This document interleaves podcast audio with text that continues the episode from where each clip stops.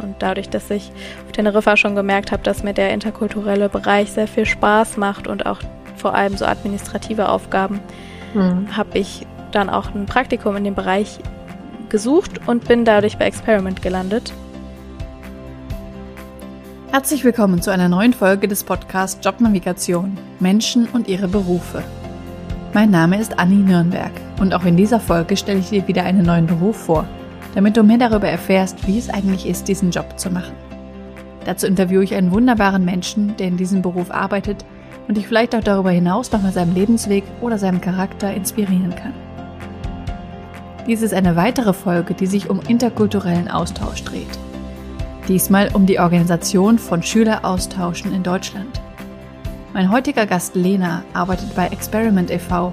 und koordiniert Schülerinnen und Schüler aus aller Welt, die in Deutschland in Gastfamilien leben und die Schule besuchen. Wir unterhalten uns über ihren Alltag und die schönen und herausfordernden Seiten daran. Sie erzählt uns von der Auswahl von und der Kommunikation mit Gastfamilien und Teilnehmenden. Und ich frage sie über ihren eigenen Weg in diesen Beruf aus. Das und noch viel mehr erfährst du in dieser Folge von Lena.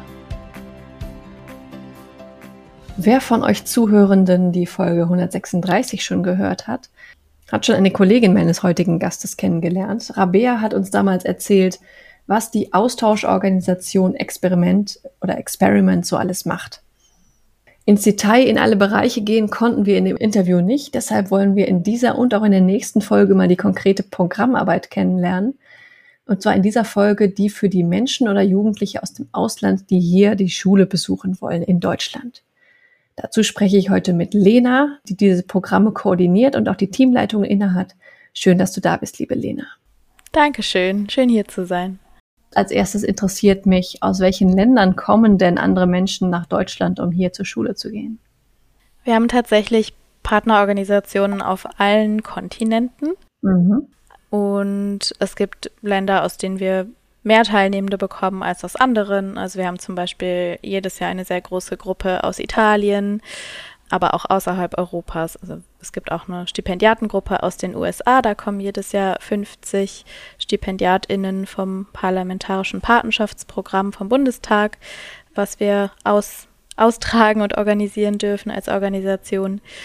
Ja, das sind so die größten Gruppen, aber eigentlich ist es sehr divers. Also da sind sehr viele verschiedene Länder dabei. Wir haben auch immer viele Teilnehmende aus Mexiko, Brasilien, Tschechien zum Beispiel. Während Corona war es sehr viel mehr aus Europa mhm. als aus aller Welt. Und jetzt langsam hat sich das wieder, ist es wieder zurück auf dem Stand wie vor Covid, dass wir auch zum Glück wieder viele von Übersee aufnehmen können. Mhm. Und die bleiben dann so ein Jahr oder was ist so der Standard? Die meisten bleiben für ein Schuljahr. Also wir haben zwei feste Einreisetermine im Februar und im mhm. September. Dann, wenn das Schuljahr oder das Halbjahr starten und die meisten kommen auch im Sommer an und bleiben dann für ein Schuljahr, einige auch nur für ein Halbjahr. Und vereinzelt gibt es auch mal welche, die nur für drei Monate kommen möchten.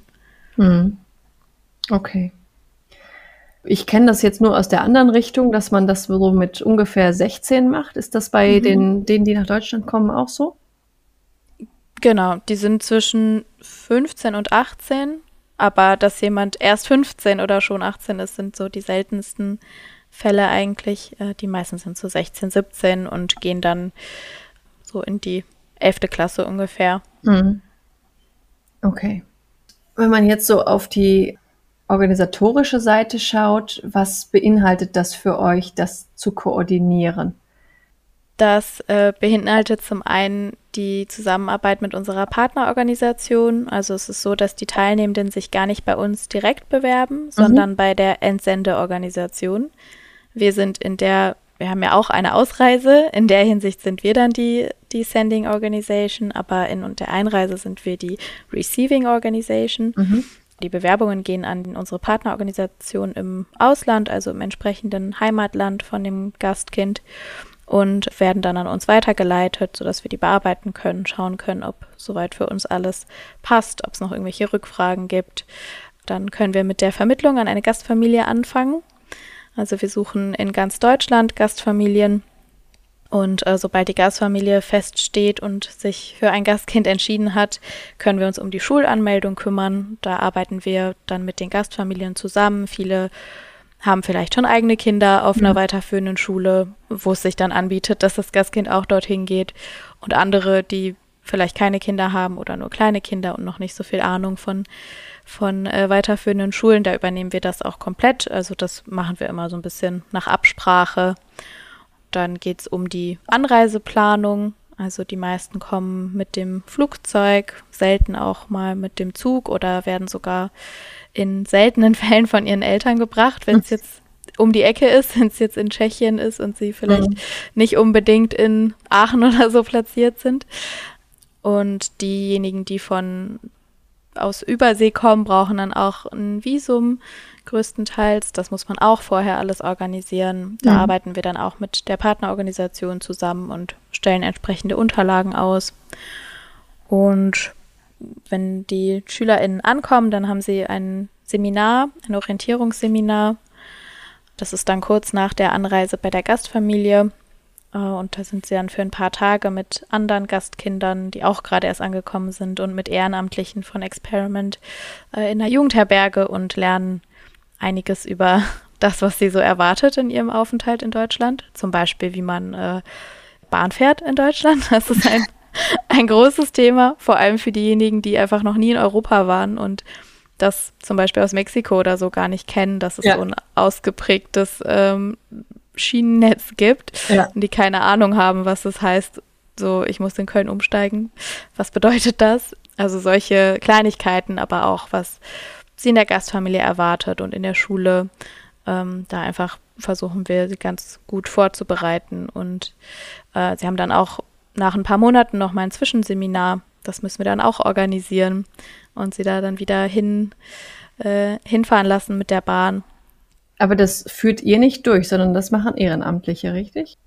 Genau, genau. Wir organisieren die Seminare bei uns im Team und diejenigen, die das dann durchführen, das sind Ehrenamtliche von uns. Das mhm. heißt, die haben auch alle selbst einen Austausch mit Experiment gemacht, äh, entweder einen Schüleraustausch oder einen Freiwilligendienst, wobei die meisten eigentlich einen, einen Schüleraustausch gemacht haben. Teilweise schon Jahre her und mhm. teilweise mhm. gerade ganz frisch wiedergekommen und ja. sind dann sehr motiviert, uns da zu unterstützen und ja auch wieder in Kontakt mit anderen Teilnehmenden zu kommen, die gerade dieselbe Erfahrung durchmachen. Mhm.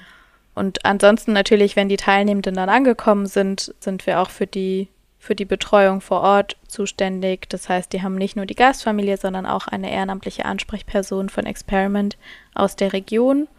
Die sind dann für die Gastfamilie und das Gastkind zuständig. Also wenn es irgendwelche Fragen gibt oder Probleme, dann äh, können sie sich an die ehrenamtliche Betreuung wenden. Mhm. Natürlich auch an uns, aber äh, der erste, die erste Ansprechperson ist eigentlich die, die Betreuungsperson. Und wir bieten auch verschiedene Angebote an während des Aufenthalts, also nicht nur die Seminare, sondern wir versuchen auch regelmäßig online Coffee Breaks zu machen mit den Teilnehmenden, dass sie ein bisschen untereinander ins Gespräch kommen können und wir mal kurz ein Check-in machen können, wie es allen geht und ob alles gut ist bei allen. Und es gibt auch äh, Entdeckertouren, die wir organisieren. Das konnten wir auch während Corona leider nicht machen und haben wir jetzt wieder angefangen. Das heißt, dann äh, laden wir sie ein, äh, nach Berlin zum Beispiel zu fahren oder Bremen oder Amsterdam hatten wir auch schon.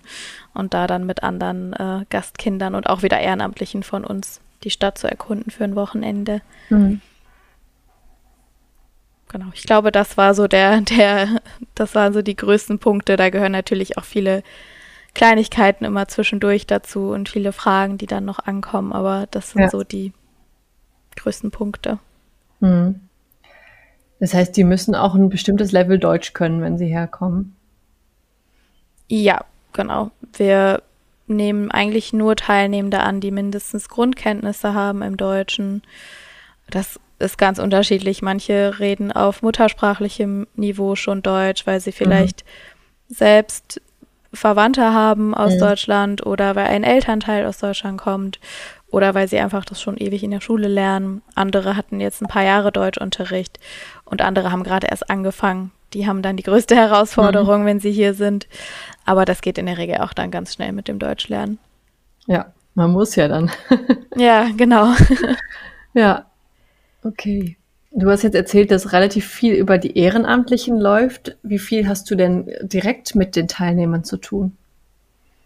Ich persönlich tatsächlich relativ wenig.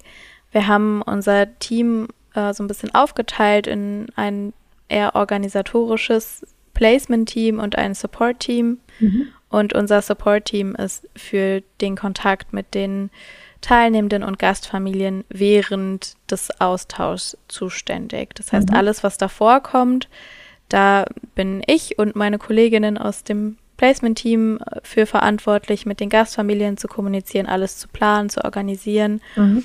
Und äh, den Kontakt mit den Teilnehmenden, bevor sie fliegen, hat komplett die Sending Organization. Mhm. Also wir nehmen eigentlich auch erst Kontakt mit den Teilnehmenden auf, wenn sie dann wirklich in Deutschland sind. Und das äh, liegt dann bei, bei unserem Support-Team, die da auch immer mal wieder regelmäßige Rundmails verschicken, zum Beispiel, wenn es irgendwelche Infos gibt, die für alle relevant sind und an die man sich jederzeit wenden kann, wenn es irgendwelche Fragen gibt. Mhm. Aber dadurch habe ich selber relativ wenig Kontakt zu den Teilnehmenden und mehr zu den Gastfamilien tatsächlich. Okay. Was kommt dann so über die Gastfamilien oder was sind so Themen, die das betrifft? Mm, viele Fragen zur Schule zum Beispiel.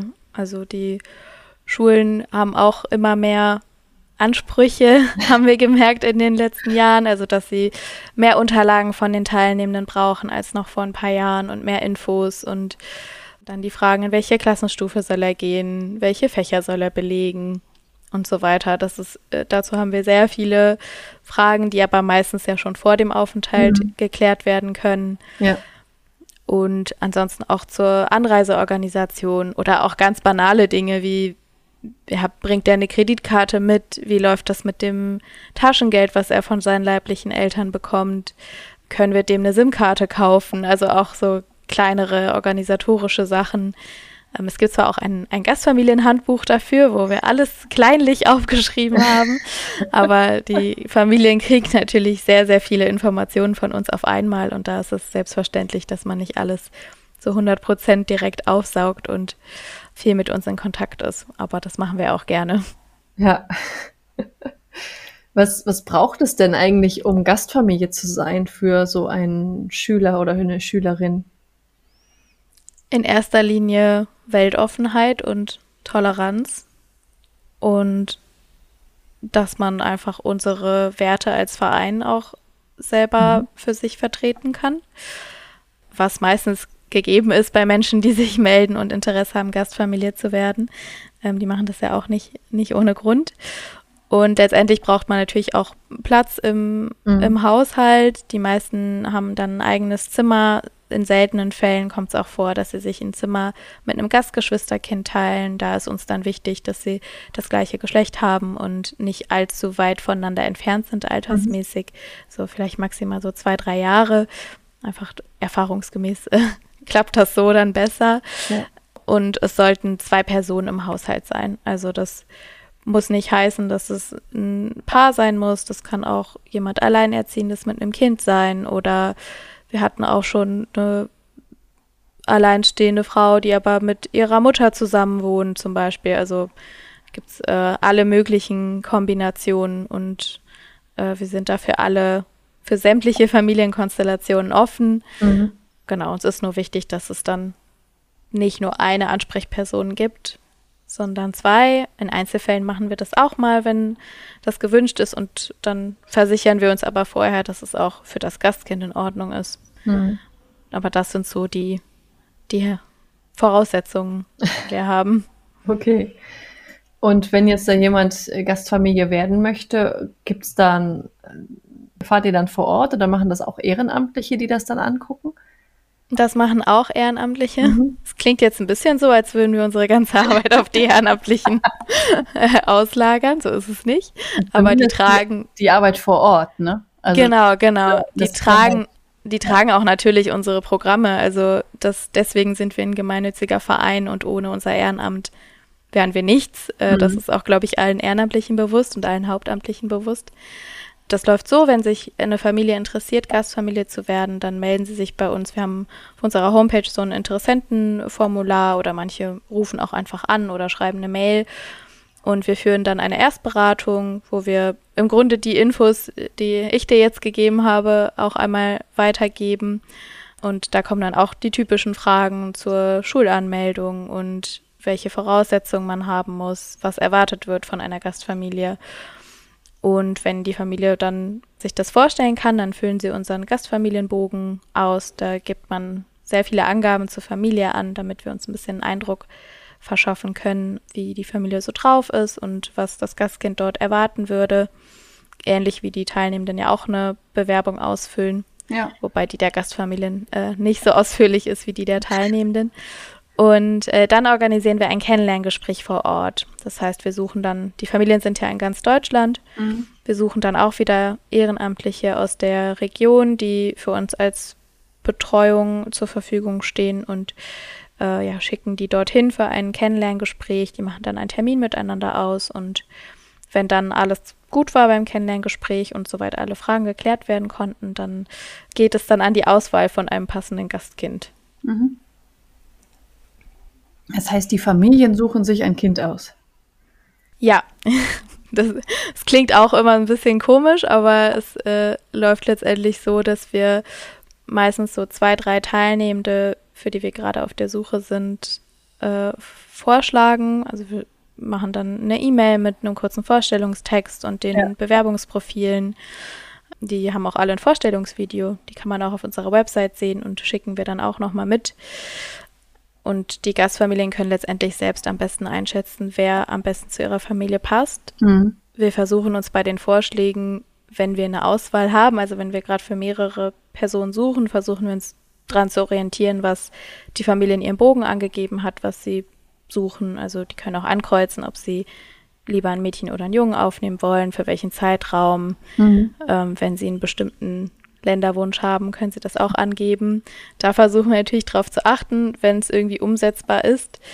Und ja, wenn wir dann wirklich noch eine, eine Auswahl haben, schauen wir auch auf Hobbys und Interessen, ob es da, ob wir bei irgendjemandem das Gefühl haben, so boah, das passt doch eigentlich total super und den schlagen wir da einfach mal vor. Mhm. Und äh, ja, in, in vielen Fällen klappt das dann auch. Also oft ist es dann wirklich der Teilnehmende oder die Teilnehmende, wo ich selber gedacht habe, so, ah, die nehmen bestimmt diese Person. ähm, aber in manchen Fällen werden wir auch überrascht. Also ja. manchmal dann, kommt es dann doch ganz anders. Ähm, dadurch, dass wir sowohl die Teilnehmenden als auch die Gastfamilie nur auf dem Papier kennen und äh, mhm. ich die persönlich ja beide nicht kennengelernt habe zu dem Zeitpunkt, ja, können die das selber am besten einschätzen. Ja. Bekommen die Familien dann auch was dafür? Die engagieren sich ehrenamtlich, aber es gibt einen Haushaltskostenzuschuss. Mhm. Das sind 80 Euro im Monat. Das mhm. deckt also nicht alle laufenden Kosten, ist einfach eine Unterstützung. Die Familien kommen für die Unterkunft und die Verpflegung auf. Also alles, was jetzt an zu Hause an Mehrkosten entsteht für Strom und so weiter zahlen die selbst und eben die Verpflegung vom Gastkind mhm. und alles, was darüber hinausgeht, also Kosten für Freizeitaktivitäten, Hobbys, wenn man mal essen geht oder in Urlaub mhm. fährt oder so, das äh, Sachen für Schulbücher, ähm, das zahlen die leiblichen Eltern. Okay. Was, was erzählen denn die Gastfamilien, was für sie da, daran so positiv war, äh, ein Gastkind aufzunehmen? Wir bekommen sehr oft das Feedback, dass es so schön ist, sich, das ist auch so ein bisschen unser, unser Leitspruch, ähm, die Welt zu Hause, zu Hause in der Welt, mhm. dass sie sich die Welt nach Hause holen, sozusagen interkulturelle Erfahrungen machen, ohne selber ins Ausland zu gehen oder auf Reisen zu gehen. Das war vor allem auch während Covid, wo man einfach nicht so viel verreisen konnte, haben wir sehr oft das Feedback bekommen, es ist so schön, dass wir trotzdem gerade diese Erfahrungen machen und das auch wenn die Familie Kinder hat, dass unsere Kinder schon so interkulturelle Erfahrungen machen, obwohl sie noch super klein sind vielleicht. Das ist so ein, eigentlich, glaube ich, der größte Punkt und die größte Motivation, warum viele das dann auch mehrfach machen. Dann einfach, dass man ein, ein Familienmitglied auf Zeit hat und mhm. oft dann auch auf Lebenszeit. Also der Idealfall ist natürlich, dass man sich so gut versteht und so eine schöne Zeit hat, dass es sich anfühlt wie ein eigenes Kind oder wie, wenn man jetzt altersmäßig vielleicht nicht so weit auseinander ist, vielleicht eher wie eine sehr gute Freundin oder Freund. Und dass man letztendlich, wenn man das ein paar Jahre gemacht hat und schon ein paar Gastkinder hatte, dann in alle Welt irgendwelche Kontakte hat und Orte, wo man immer herzlich willkommen ist, zu Besuch zu kommen. Äh, das ist natürlich auch so ein Vorteil, den, den man daraus noch ziehen kann. Und letztendlich ist es, glaube ich, einfach eine Bereicherung fürs, fürs Familienleben ähm, und bringt nochmal so ein bisschen frischen Wind rein. Und das Gute ist, dass es eben auf Zeit ist. Ja, auf jeden Fall. Wir sind jetzt sehr in Richtung Gastfamilien abgewandert. Ich würde gerne mal zu dir und deinem Alltag zurückkommen und natürlich dann auch gleich zu deinem Lebensweg oder deinem Weg vorher. Mhm. Ähm, kannst du mal so ein, ich weiß nicht, ob du einen typischen Alltag hast, aber zumindest einen beispielhaften Tag, wie der so aussehen kann, mal, mal durch äh, uns erzählen? ja, kann ich gerne machen. Also ich glaube, es gibt keinen richtig typischen Tag bei mir, weil mein Job sehr reaktiv ist. Mhm. Also ich habe jeden Tag zig Überraschungen, die auf mich warten. Und es kommt immer irgendwas Unvorhergesehenes. Und ich versuche immer die 60-40-Regel anzuwenden. Ich weiß nicht, ob du die kennst, dass man versucht, von seinem Tag, wenn man den plant, 60 Prozent zu verplanen und 40 Prozent für Unvorhergesehenes mhm. offen zu lassen. Und meistens ist es eher 100, 100 gefühlt. ähm, genau, also ich habe sehr viel Kontakt per E-Mail und per Telefon mit Gastfamilien, mit Partnerorganisationen, äh, mit KollegInnen auch oder mit noch anderen externen, zum Beispiel mit dem Bundestag, wenn es um unser StipendiatInnenprogramm mhm. geht. Ähm, das heißt, ich checke morgens erstmal meine E-Mails. Da passiert immer viel über Nacht, dadurch, dass ich so viel mit Gastfamilien in Kontakt bin die dann vielleicht abends eher Zeit haben, sich hinzusetzen und meine E-Mail zu beantworten oder nochmal zu überlegen, welche Fragen sie eigentlich noch haben und sich dann zu melden. Außerdem, dadurch, dass wir Partnerorganisationen in aller Welt haben, die mhm. arbeiten ja dann auch manchmal, während ich schlafe quasi. Und ja, ich versuche mich dann immer erstmal zu organisieren und zu priorisieren, was gerade für heute am wichtigsten ist. Und an zwei Tagen haben wir auch ein Teammeeting mit meiner Abteilung, wo wir einfach einen kurzen Check-in machen, eine Runde gehen, was, also wir machen das vor allem äh, montags so für, für die ganze Woche, was ist diese Woche wichtig, wer braucht Unterstützung, wer hat Kapazitäten, jemand anderen zu unterstützen. Und da koordiniere ich auch einfach sehr viel mit meinem Team, dadurch, dass ich Teamleitung bin und äh, bin sehr viel auch zwischendurch mit KollegInnen in Kontakt. Also ich hab, wir haben mal äh, eine Woche lang unsere Aufgaben so ein bisschen getrackt im Team, um mit so einem Tool, um mhm. zu schauen, wie, wie sehr sich alles so aufteilt. Und da ich, war ich am Ende der Woche ein bisschen erschrocken, dass ich zwölf Stunden in Teams äh, anrufen war mit, mit Kolleginnen, ähm, die halt alle einfach immer wieder Fragen haben, irgendwas abklären wollen, sich bei irgendwas rückversichern wollen ähm, oder dass ich mich auch melde mit Fragen. Ne? Also ich versuche einfach den Überblick zu behalten über alles, was so läuft bei uns. Und äh, das war auch eine sehr extreme Woche. Also das ist nicht jede Woche so. Sonst würde ich auch meine eigentlichen Aufgaben gar nicht mehr schaffen. Aber genau, dadurch, ja, ist es sehr reaktiv und ich habe jetzt keinen, ich habe selten also ich habe schon ab und zu eine Aufgabe, die ich dann als Ziel habe, die am Ende des Tages, des Tages oder der Woche erfüllt zu haben. Aber das sind meistens eher kleinere Sachen und nicht ein großes Projekt. Hm. Also zum Beispiel meine Kollegin, die sich um die Seminarorganisation kümmert, die hat, die arbeitet viel projektbasierter. Die hat halt dann dieses große Seminar als ihr Projekt, was mhm. sie über Monate organisiert und plant und äh, wo sie einfach 80 Punkte auf ihrer Liste immer wieder abhaken kann. Und sie sagt auch immer wieder, wenn sie mich mal vertreten muss, wenn ich im Urlaub bin oder krank bin, dass es so anders ist. Also, dass unsere Arbeit, obwohl wir eigentlich so eng zusammenarbeiten, sich komplett unterscheidet, weil sie proaktiv arbeitet und ich reaktiv. Mhm. Und da muss man einfach ein, ein Typ für sein. Ja. Du bist ja auch Teamleitung bei euch im Team. Kommen da, sind da auch Führungsaufgaben dann dabei?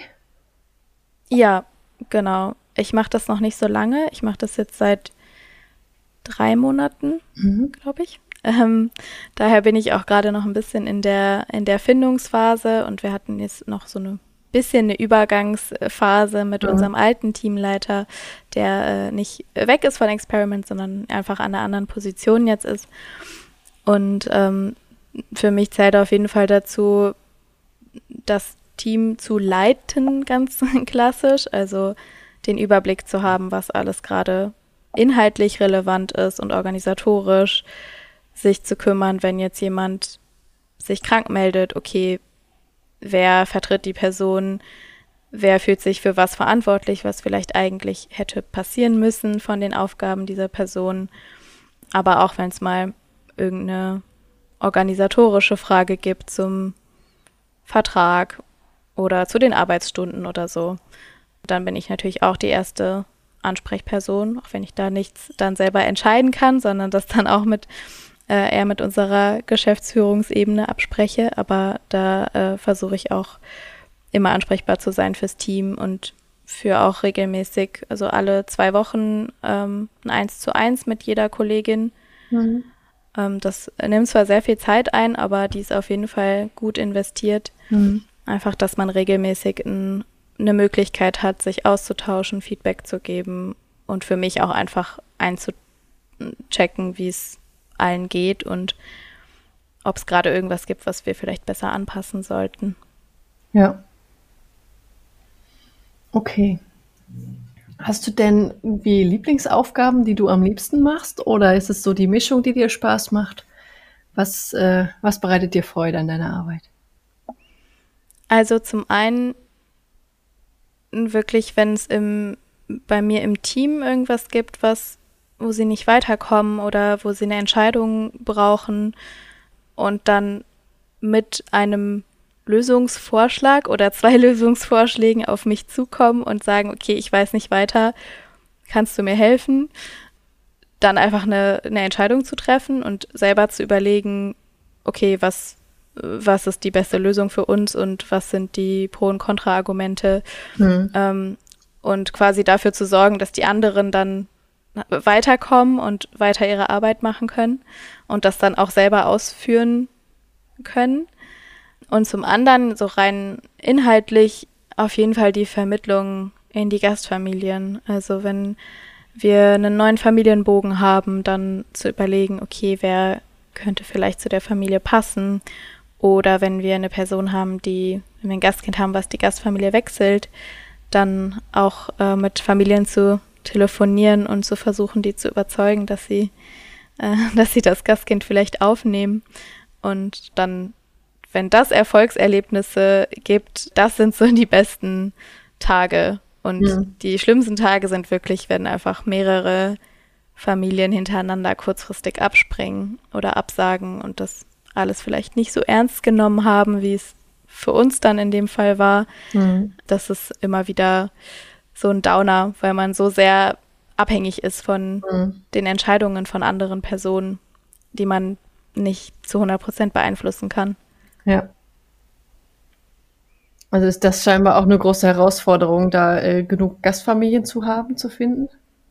Ja, auf jeden Fall. Mhm. Es wird auch tatsächlich immer schwieriger. Also die letzten Jahre war Corona, da war es schwierig, weil viele das dann, viele einfach Angst hatten, sich jetzt jemanden aus dem Ausland auch noch nach Hause zu holen. Ähm, und dann kam der Krieg, da haben viele Familien stattdessen, die viele Familien, die grundsätzlich für sowas bereit sind und Lust haben, Gastfamilie zu sein, haben dann eher Geflüchtete aufgenommen, mhm. was natürlich auch eine super wichtige Aufgabe ist. Dadurch war es für uns aber einfach schwieriger, Familien zu finden, weil auch viele, die das mit uns vielleicht schon mehrfach gemacht haben, dann eher darauf um, umgestiegen sind quasi. Und dann kam die Inflation und jetzt können sich das viele einfach nicht mehr leisten, mhm. noch eine zusätzliche Person durchzufüttern. Mhm. Und daher ist die, die Bereitschaft gerade geringer als noch vor, vor ein paar Jahren vielleicht. Mhm. Um, und dadurch ist das wirklich eine eine sehr große Herausforderung, zumal wir ja einen festen Anreisetermin haben. Das heißt, mhm. wir wissen, okay, bis Tag X müssen wir so und so viele Gastfamilien gefunden haben und alle vermittelt haben. Und äh, ja, wir haben es auch dieses Jahr tatsächlich nicht geschafft. Äh, letzte Woche sind unsere Teilnehmenden angekommen und eine Handvoll muss erst später einreisen. Für die meisten davon haben wir inzwischen jemanden, aber für einen Schüler suchen wir auch immer noch. Und das ist einfach total frustrierend, wenn man weiß, okay, der sitzt jetzt gerade zu Hause in Italien und die Leute, die er vielleicht schon bei irgendwelchen Vortreffen kennengelernt hat, sitzen schon in Deutschland bei ihrer Gastfamilie und ja, sind vielleicht in Kontakt oder so und er wartet noch, obwohl mhm. alles gut mit ihm ist. So, es ist überhaupt nichts falsch mit der Person, er hat einfach nur Pech. Mhm. Das ist so sehr frustrierend, weil das dann so kleine persönliche Schicksale irgendwie sind. Ja. Das glaube ich. Ja. Was, was braucht man denn, um sowas gut zu koordinieren, um eure Rolle gut auszufüllen? Gibt es da irgendwelche fachlichen Voraussetzungen oder persönliche? Idealerweise sollte man selbst Austauscherfahrung haben. Mhm. Das muss kein klassischer Schüleraustausch sein. Damit habe ich auch selber keine Erfahrungen gemacht. Aber einfach, also wenn man schon länger im Ausland war und die Herausforderungen kennt, die das mhm. mit sich bringt und sich in die Gastkinder hineinversetzen kann, ähm, das ist auf jeden Fall sehr, sehr viel wert. Und ich glaube aber, das kommt auch automatisch, dass die Menschen, die sich bei uns bewerben, auch genau aus dem Grund Lust auf diesen Job haben, weil sie selber Erfahrungen in dem Bereich gemacht haben und mhm. das weitertragen wollen an andere und daher in dem Bereich tätig werden wollen. Und wichtig ist, dass man keine Scheu hat, auf Menschen zuzugehen. Also wir haben so viel Kontakt mit Fremden, sehr viel Kontakt mit Familien und wenn man im Support arbeitet, auch mit Teilnehmenden. Ähm, da sollte man auf gar keinen Fall Scheu haben, den Hörer zu nehmen und irgendwo mhm. anzurufen oder eine Mail zu schreiben. Genau. Das okay. sind, glaube ich, so die, die wichtigsten Punkte. Viele von meinen KollegInnen haben auch was in dem Bereich studiert oder eine Ausbildung gemacht, aber da haben wir keine festen Voraussetzungen, die wir festlegen. Das ist natürlich von Vorteil, wenn man zum Beispiel interkulturelle Kommunikation studiert hat oder mhm. irgendwas, was in die Richtung geht, Kulturwissenschaft, mhm. äh, Sprachen. Ähm, aber es ist kein Muss. Letztendlich muss es auch menschlich einfach passen mhm. zum Team. Ja. Habt ihr denn viel mit Fremdsprachen zu tun? Das hörte sich jetzt alles äh, bisher äh, nach Deutsch an. Wir kommunizieren mit den Partnerorganisationen ah, auf ja. Englisch. Ähm, ich würde auch gerne mit unseren mexikanischen und spanischen äh, und argentinischen und chilenischen Partnern auf äh, auf Spanisch kommunizieren, aber dann können meine KollegInnen leider nicht nachvollziehen, was wir da kommuniziert haben, wenn sie mich mal vertreten oder so. Daher ja. machen wir das alles strikt auf Englisch. Okay. Und ähm, mit den Teilnehmenden ist auch viel Kontakt auf Englisch tatsächlich mhm. ähm, von unserem Support-Team, gerade am Anfang, wenn sie gerade erst angekommen sind und vielleicht einfach noch ein bisschen überrumpelt sind und überfordert mit der Fremdsprache, dass man, gerade wenn es um wichtige Themen geht oder um Konfliktlösung, dass man sicher geht, dass sie alles verstanden haben, was, mhm. was wir ihnen weitergeben wollen. Ja. Genau, aber andere Sprachen sind eigentlich nicht zwingend relevant. Okay. Wie war denn dein eigener Weg? Du hast ja eigentlich was mit Fremdsprachen studiert, oder? Genau, richtig. Ich habe mehrsprachige Kommunikation studiert in Köln. Das ist ein Bachelor an der Technischen Hochschule in Köln. Und äh, da waren meine Sprachen Spanisch und Englisch. Spanisch war meine erste Fremdsprache und Englisch meine zweite Fremdsprache. Und da haben wir sehr viele eher grundlegende Dinge im Bereich Kulturwissenschaft, Sprachwissenschaft, mhm. Wirtschaftswissenschaft und die Sprachen an sich auch einfach, also wir hatten auch einfach sehr viel Sprachunterricht auf beiden Sprachen. Und das ging nicht allzu sehr in die Tiefe. Das heißt, es ist so ein Studiengang, der, mit dem man ein bisschen alles und nichts machen kann, sage ich mal. Also man hat damit, man öffnet sich damit schon sehr viele Türen und man kann die verschiedensten Dinge machen, auch wenn ich sehe, was meine KommilitonInnen heute alles machen. Aber viele arbeiten dann auch in dem Bereich, in dem ich jetzt auch bin. Also irgendwas mit, mhm. irgendwas mit anderen Kulturen, irgendwas Internationales. Und wie ging es dann nach dem Studium weiter? Oder ich glaube, dein Praktikum war ja während des Studiums, oder? Genau. Ja. Wir hatten obligatorischen Auslandssemester im Studium, äh, was auf jeden Fall sehr gut war. Ich weiß auch nicht, ob ich es mich sonst äh, getraut hätte, aber dadurch, dass es Pflicht war. Und ich bin dann nach Teneriffa gegangen und habe dort sechs Monate ein Praktikum gemacht in einer Sprachschule. Aber nicht als Sprachlehrerin, sondern im administrativen Bereich an der Rezeption und in der Sprachkursorganisation. Es war eigentlich als Praktikum ausgelegt. ich war da auch noch sehr jung und bin dann aber irgendwie doch in so eine in so einen richtigen Job reingerutscht, sag ich mal, weil meine, äh, wir waren zu zweit im administrativen Bereich, die anderen Kolleginnen waren alles Sprachlehrerinnen und meine Kollegin hat dann kurz nachdem ich angekommen bin gekündigt und äh, der, der Geschäftsführer hat mich dann gefragt, ob ich das äh, übernehmen würde, die Schule zu managen. Es war mhm. eine, also die hatten zwei Schulen in, im Norden und im Süden der Insel und es ging dann um die kleinere Schule im Süden. Mhm.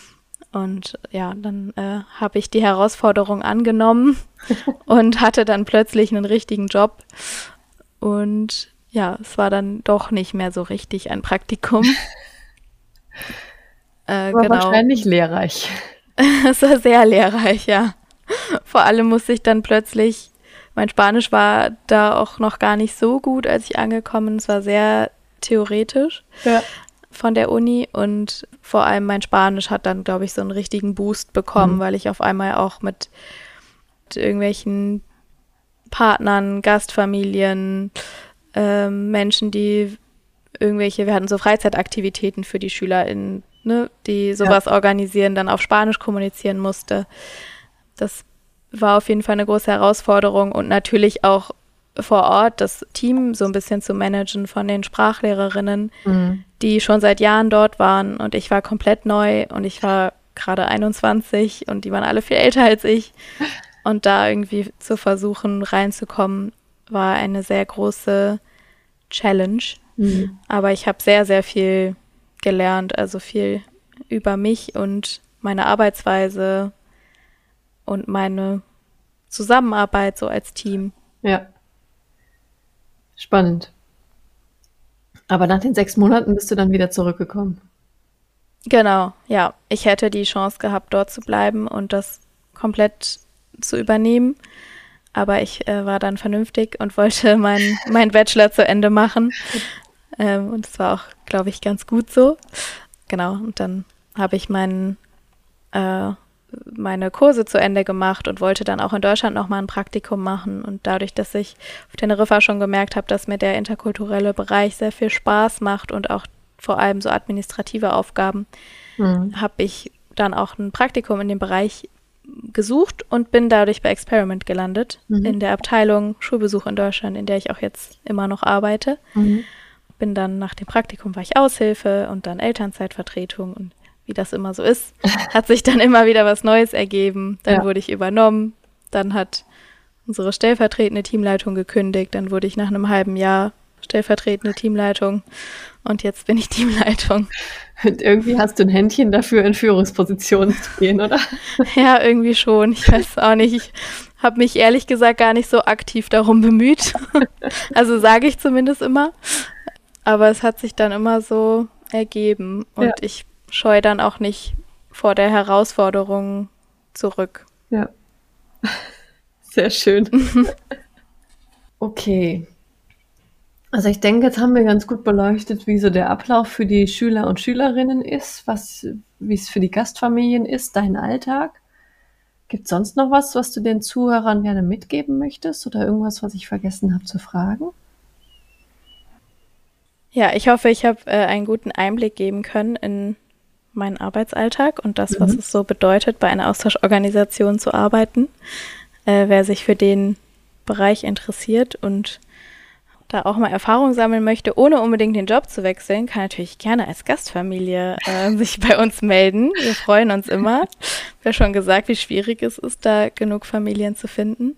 Es ist wirklich eine tolle, äh, eine tolle Bereicherung von dem, was ich von anderen so höre. Ich hatte, war selber noch keine Gastfamilie, aber es steht auf jeden Fall auf meiner Bucketlist, mhm. das irgendwann selber mal zu machen.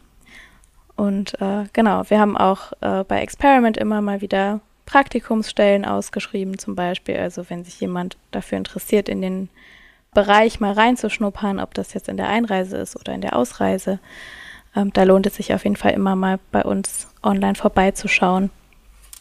Okay, sehr schön. Und ihr habt ja auch nicht nur die Einreise, sondern habt ja auch ein Ausreiseprogramm und da werden wir in der nächsten Folge was zu hören. Da werde ich eine weitere Kollegin von euch interviewen, die uns dazu mal was erzählt. Also erstmal vielen Dank, liebe Lena. Ich fand das sehr anschaulich und ich denke, dass es äh, den Zuhörern, auch denen, die Folge 136 schon gehört haben, hilft, äh, das einfach nochmal mehr in die Tiefe zu verstehen. Dankeschön. Ja, danke, dass ich hier sein durfte. Hat sehr viel Spaß gemacht. Sehr gerne. Das war eine weitere Folge des Podcasts Jobnavigation Menschen und ihre Berufe mit Anni Nürnberg. Wenn ich dich mit diesem Interview inspirieren konnte, freut mich das tierisch, denn dafür mache ich diese Arbeit. Hör dir auch gerne noch andere Podcast-Folgen an, um die Unterschiede zwischen möglichen Berufen klarer zu verstehen und dich von verschiedenen Menschen inspirieren zu lassen. In den Show Notes verlinke ich dir ähnliche Folgen. Wenn dir das Interview gefallen hat, habe ich eine kleine Bitte an dich. Bitte geh in deiner Podcast-App auf die Übersichtsseite dieses Podcasts und gib ihm eine Bewertung. Am besten mit fünf Sternen. Das kannst du jetzt machen, während du den Rest der Folge hörst. Damit hilfst du mit, dass noch mehr Menschen von dem Podcast profitieren können. Vielen lieben Dank. Vielleicht bist du ja auf der Suche nach einem Beruf, in dem du so richtig glücklich bist, wie meine Gäste in diesem Podcast. Wenn du dir Unterstützung wünschst bei der Frage, welcher das für dich sein könnte und wo du so richtig aufgehst, helfe ich dir gerne, Klarheit zu finden. Du hast dabei die Wahl. Du kannst dir selbst in einem strukturierten Online-Kurs selbst erarbeiten, welcher Beruf dich maximal erfüllt. Oder du wirst von mir im Coaching an die Hand genommen und wir gehen den Weg gemeinsam. Wie ich bei beiden Varianten vorgehe, kannst du dir in Folge 100 anhören. Mehr Informationen zu meinen Angeboten findest du auf der Webseite. Sie ist in den Show Notes verlinkt. Wenn du mehr zu mir als Person erfahren möchtest, empfehle ich dir, die Folgen 10 und 20 anzuhören. Dort erzähle ich von meinem eigenen Weg, der mich zu meinem Traumjob, nämlich dem Berufscoaching, geführt hat. Es ist so schön, einen Beruf zu haben, wo du wirklich gerne hingehst, in dem du mit Leichtigkeit erfolgreich bist, wo du deine Stärken und Talente einsetzen kannst, der dich einfach auf allen Ebenen erfüllt und glücklich macht. Ich wünsche dir von Herzen, dass du dieses Gefühl erlebst. Und zwar möglichst jeden Arbeitstag. Deine Anni von Jobnavigation.